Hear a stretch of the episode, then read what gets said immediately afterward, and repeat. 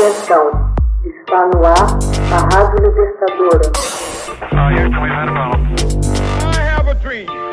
Assim sendo, declaro vaga a presidência da República. Começa agora o Hoje na História de Ópera Mundi. Hoje na História, 20 de março de 1727, morre o matemático inglês Isaac Newton.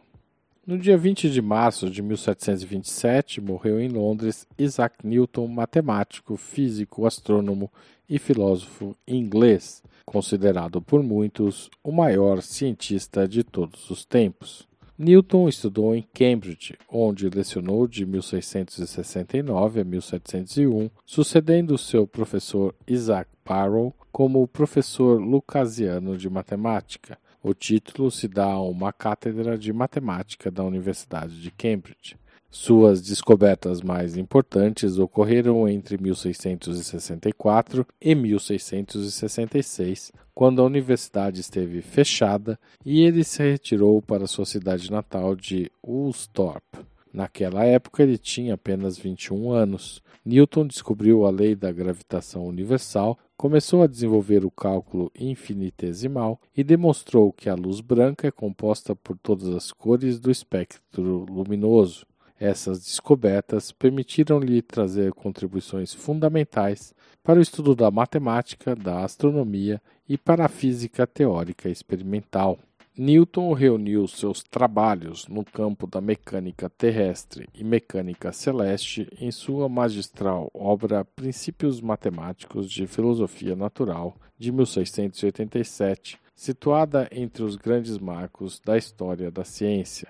Nela, ele mostrou que o princípio da gravitação universal proporcionava explicação tanto para os corpos cadentes sobre a Terra, quanto para o movimento dos planetas, cometas e outros corpos terrestres. A primeira parte do livro é dedicada à dinâmica e inclui as três famosas leis do movimento. A segunda parte é dedicada ao movimento dos fluidos e outros tópicos. E a terceira parte é o sistema do universo, ou seja, a unificação da mecânica terrestre e a mecânica celeste sob o princípio da gravitação universal e a explicação das leis de Johannes Kepler do movimento planetário. Embora Newton tivesse se valido do cálculo infinitesimal para chegar aos resultados, explicou-as no livro utilizando métodos geométricos tradicionais. As descobertas do matemático no campo da ótica foram apresentadas em sua obra Optics, de 1704, em que elaborou sua teoria de que a luz é composta por corpúsculos ou partículas. Sua teoria corpuscular dominou a ótica até o começo do século XIX, quando foi substituída pela teoria ondulatória da luz. Entre as conquistas científicas de Newton, encontra-se a construção em 1668 de um telescópio refletor e sua antecipação ao cálculo de variações, inventado por Leibniz e Bernoulli. Em seus últimos anos, Newton passou a considerar a matemática e a física como mera recreação e voltou-se com muita energia para a alquimia, teologia e história, em especial problemas de cronologia. Newton foi representante da Universidade de Cambridge no parlamento e presidente da Real Sociedade do ano de 1703 até sua morte. Foi nomeado guardião da Casa da Moeda em 1696 e sagrado cavaleiro em 1703, em reconhecimento aos serviços prestados na Casa da Moeda, bem como de suas conquistas científicas. Sua vida foi marcada por muitas controvérsias. A disputa mais notável foi a que travou com Leibniz para saber quem dos dois havia inventado primeiro o cálculo infinitesimal. Hoje em dia, a honra da invenção é atribuída aos dois indistintamente.